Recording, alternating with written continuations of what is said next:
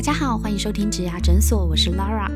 这个节目里我们会讨论履历面试技巧，分享职场人际难题，还有各种职缺和产业的解析，以及优秀的工作人物专访，希望可以陪你度过职业倦怠的苦闷，走过转职焦虑的彷徨，让我们一起闪闪发光吧。有提到啊，就是 Jason 有说，如果你的履历上面呢，一开始就可以放一些亮点或是关键字，或像 Olivia 说的，如果我们有第三方的证据，不管是第三方的评价，或甚至最客观的就是数字的结果，这都是可以让人资一眼就抓到你这个人的能力在哪里。但问题就是，如果我今天是新鲜人，或是我还是学生，嗯。或者是我是一个刚毕业不久的职场菜鸟，我真的觉得我自己很平凡。嗯，我做的事情我也没有做出一个什么丰功伟业的话，怎么办呢？我要怎么样在履历上面凸显自己的亮点呢？像我这里就有一个很极端的例子。那我有个朋友，他就是本来都很认真、很认真念书，然后真的没有什么社交活动，也没有什么社团啊，甚至连球队啊都没有。因为他本来就是想要走学术研究，一路念书念上去这样，可是到已经大四快要毕业了，才觉得哦自己好像没有想要继续念书。那他这时候就履历上面就真的没有东西可以放，要怎么办？就只会念书这样，然后临时决定不走学术这就是大家大家都说要放社团，可是可能我过去就。吃喝玩乐的社团，对对对，这个没有什么样的经验的话，怎么办呢？其实某种程度，因为他应该很认真念书，所以他的在呃专业理论或是说呃学养这一块的这个基础可能会比较好，所以理论上他应该是成绩会比较好的一个同学吧。我在猜，不然如果他投入很多时间，成绩也不够好，那可能也是 蛮得不偿失的哈。像这种的话，因为他虽然没有硕士或博士的这种论文题目，如果他写他学校的某个课的这种研究报告的题目，大概讲一下他做哪些内容，是不是也有加分呢？这也是可以的。对，那基本上其实像这种同学，我们就会建议他，例如他至少在学校，呃，例如有大学有时候会做一些专题，做一些报告。嗯，那如果你有这一方面的一个经验，你是怎么做的？那其实在这报告过程中。或许也会有一些分工吧，那或许你有机会当小组长，嗯，或者说担任什么角色，嗯，那你也可以把你在这过程中你是怎么样带领这个团队，其实透过这些细节，我们就可以去看出您这样的一个人的一个特质，嗯。刚拉有问到，就是说要怎么凸显平凡的自己嘛？有没有一种可能是说我反向行销？比如说，我们用失败的例子来行销自己，因为我们相信，呃，两位 HR 或是呃，就一定都会提到说我过去表现多好多优秀什么的。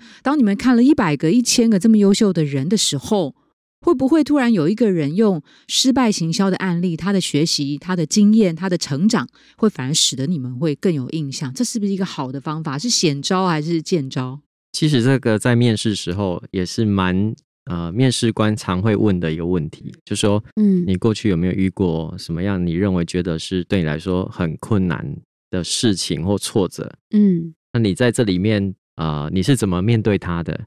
简单说，他就是先问情境状况，然后再来你采取什么样的一个行动，所以最后导致什么样一个结果？那这结果可能是有逆转的，但说不定也没有，那就看你怎么去回答这个事情。但他透过这一连串的一个情境、行动，然后结果的过程，去评估说你这样的一个人的人格特质，或在面对这样的一个困难情境，你的处理方式是不是达到他的一个期待？像这个 Jason 刚刚提到的是面试嘛？那这个适合写在履历上面、自传上面吗？也可以啊。基本上，如果你认为这个呃这样的一个事件呃其实是蛮能够凸显你的一些特质的话，那你或许你也可以把它写上去。呃，如果有重大的挫折的话，其实基本上我觉得它也不平凡。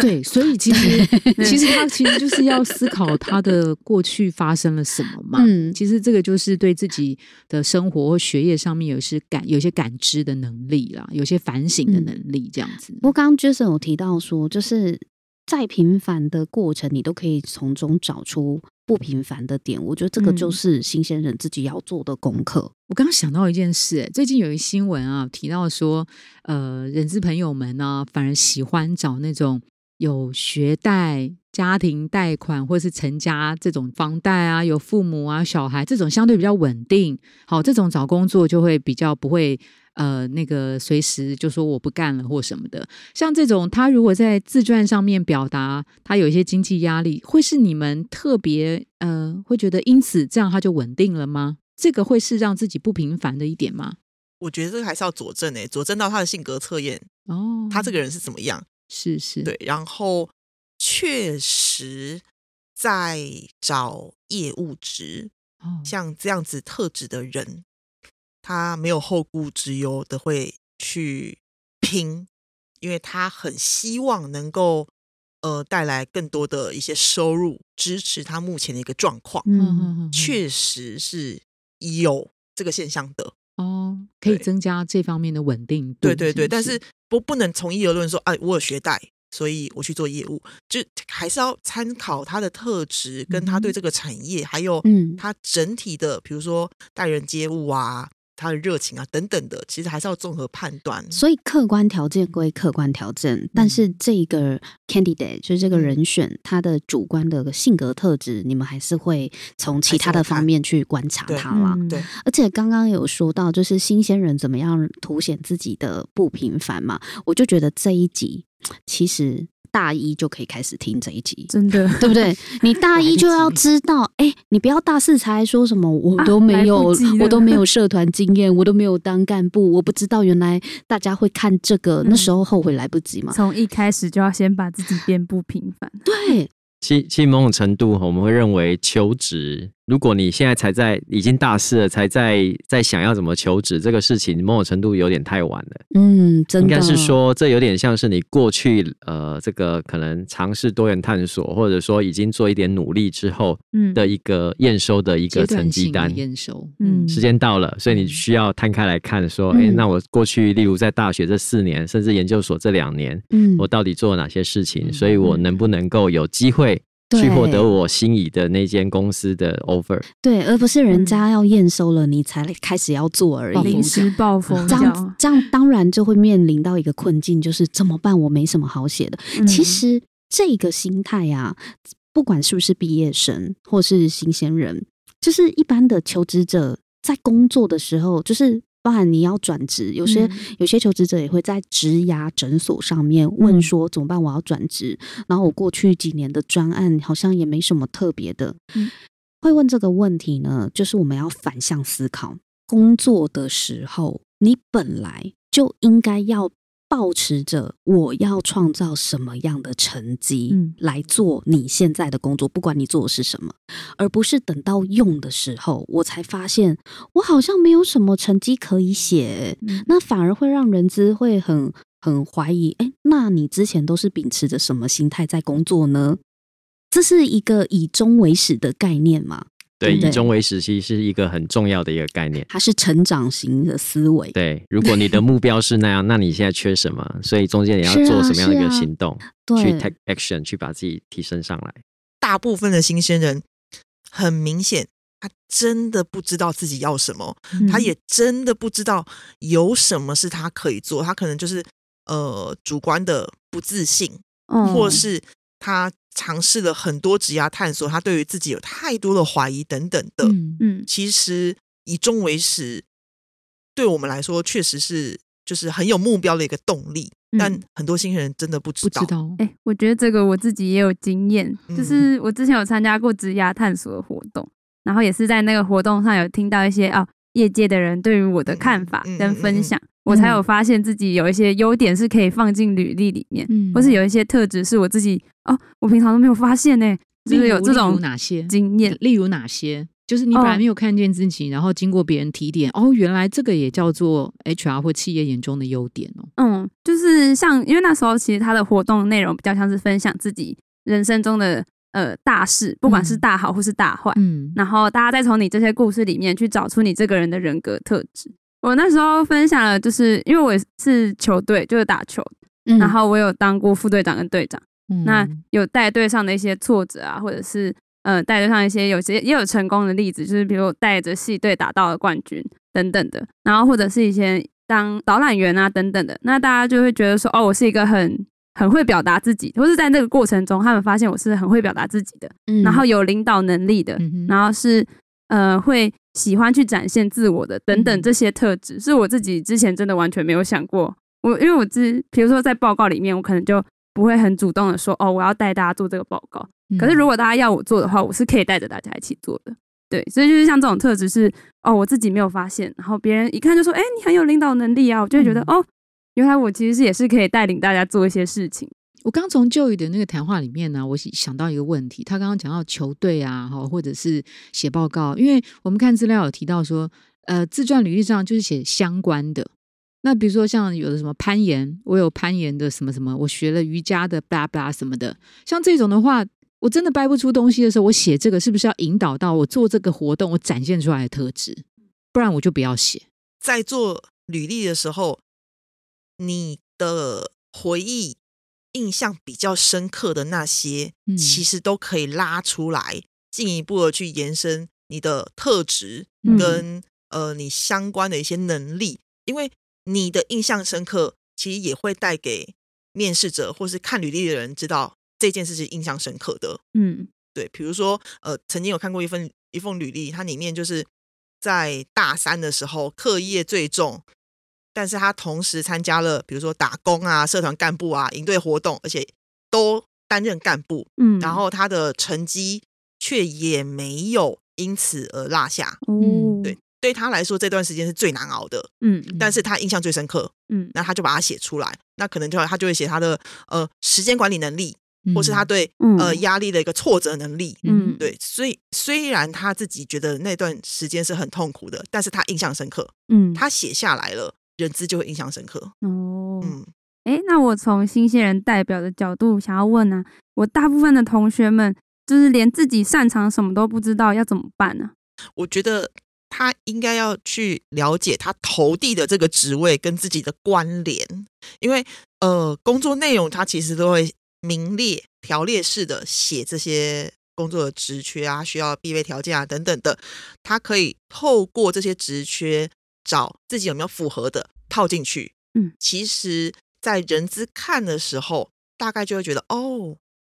这个符合，这个符合，勾勾勾勾，你几版五个勾，就会觉得啊，这个人应该约了。哦，可是那如果我就是对职位没有很了解，或者是理解错误的话，怎么办？那是不是就会啊，不小心就？丢错东西了，这样有可能哦。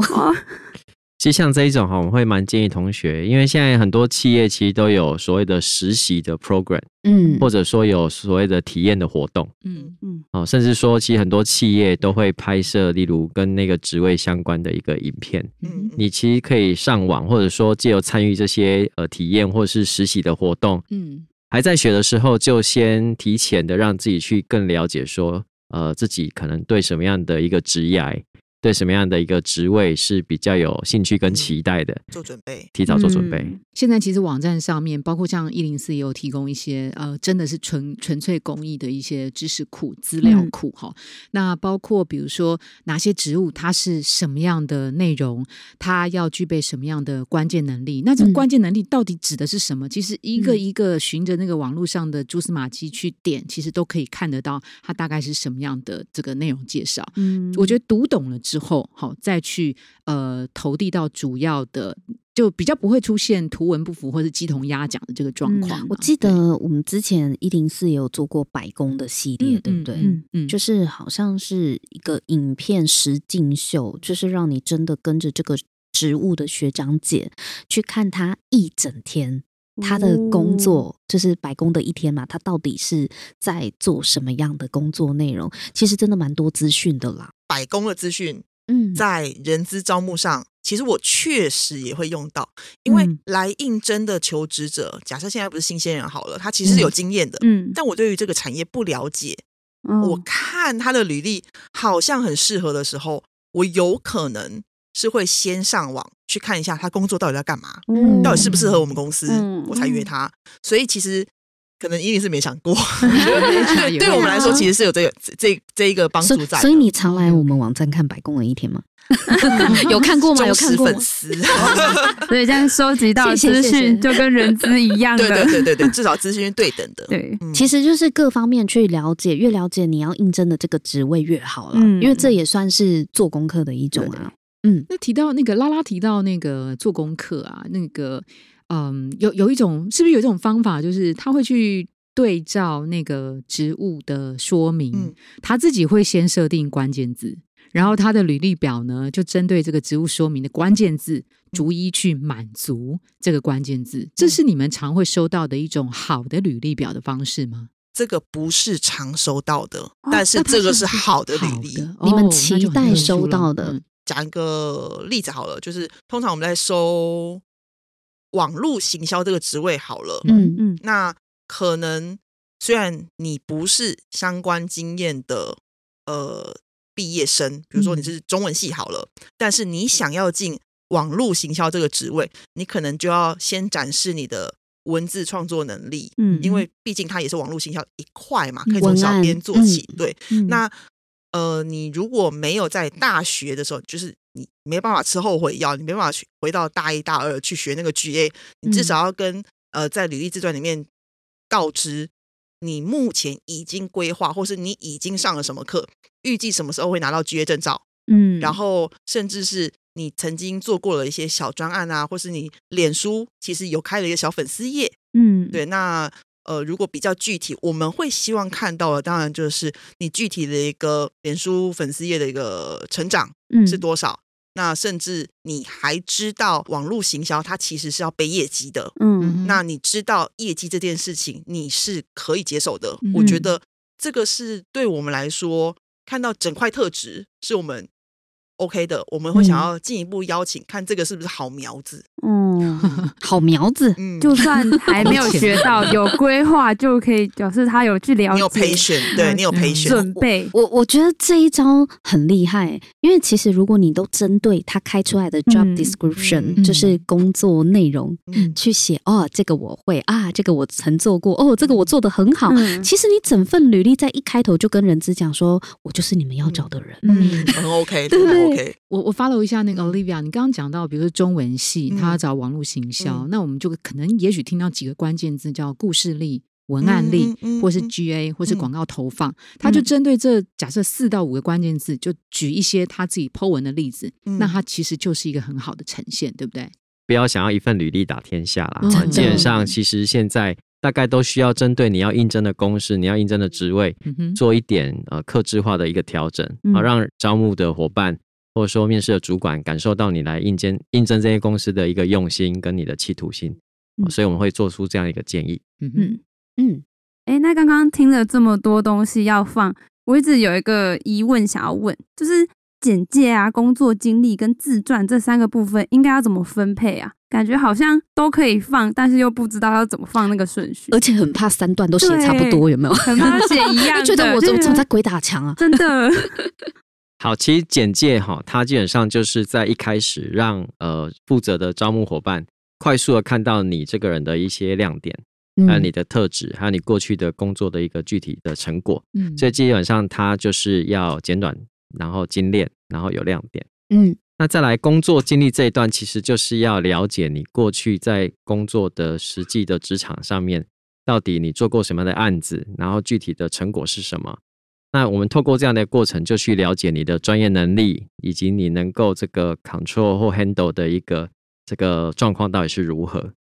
那最后自传呢，大概基本上就会是去了解你这个人的一些特质。嗯哼，哦，所以基本上自传可能就会去呈现，例如你是一个抗压力很不错的人，所以你可能就会写说你过去在这个职场上，或者说你在个人的一个人生成长经历中，可能有什么样的一个经验。所以呃，导致呃，你可以呈现出你的抗压力可能跟其他人是不一样的，嗯，啊，所以大概我们会建议有这样的一个编排。所以这样听起来，如果是同一个人，他的经历应该是同一份，只是放在不同的位置，他的篇幅跟他的摘要重点不一样，对不对？自传相当来讲，就是篇幅可以最完整的详述一些细节跟过程。可是如果是简介，那就是要非常精简，一句话就要抓到重点的那一种。对，简介大概我们会建议可能几十个字就差不多了啊。但自传基本上，呃，像我们大概都会建议，例如大概是六百到一千个字。哦，也有一个合适的字数范围，你这个不错，记下来。对。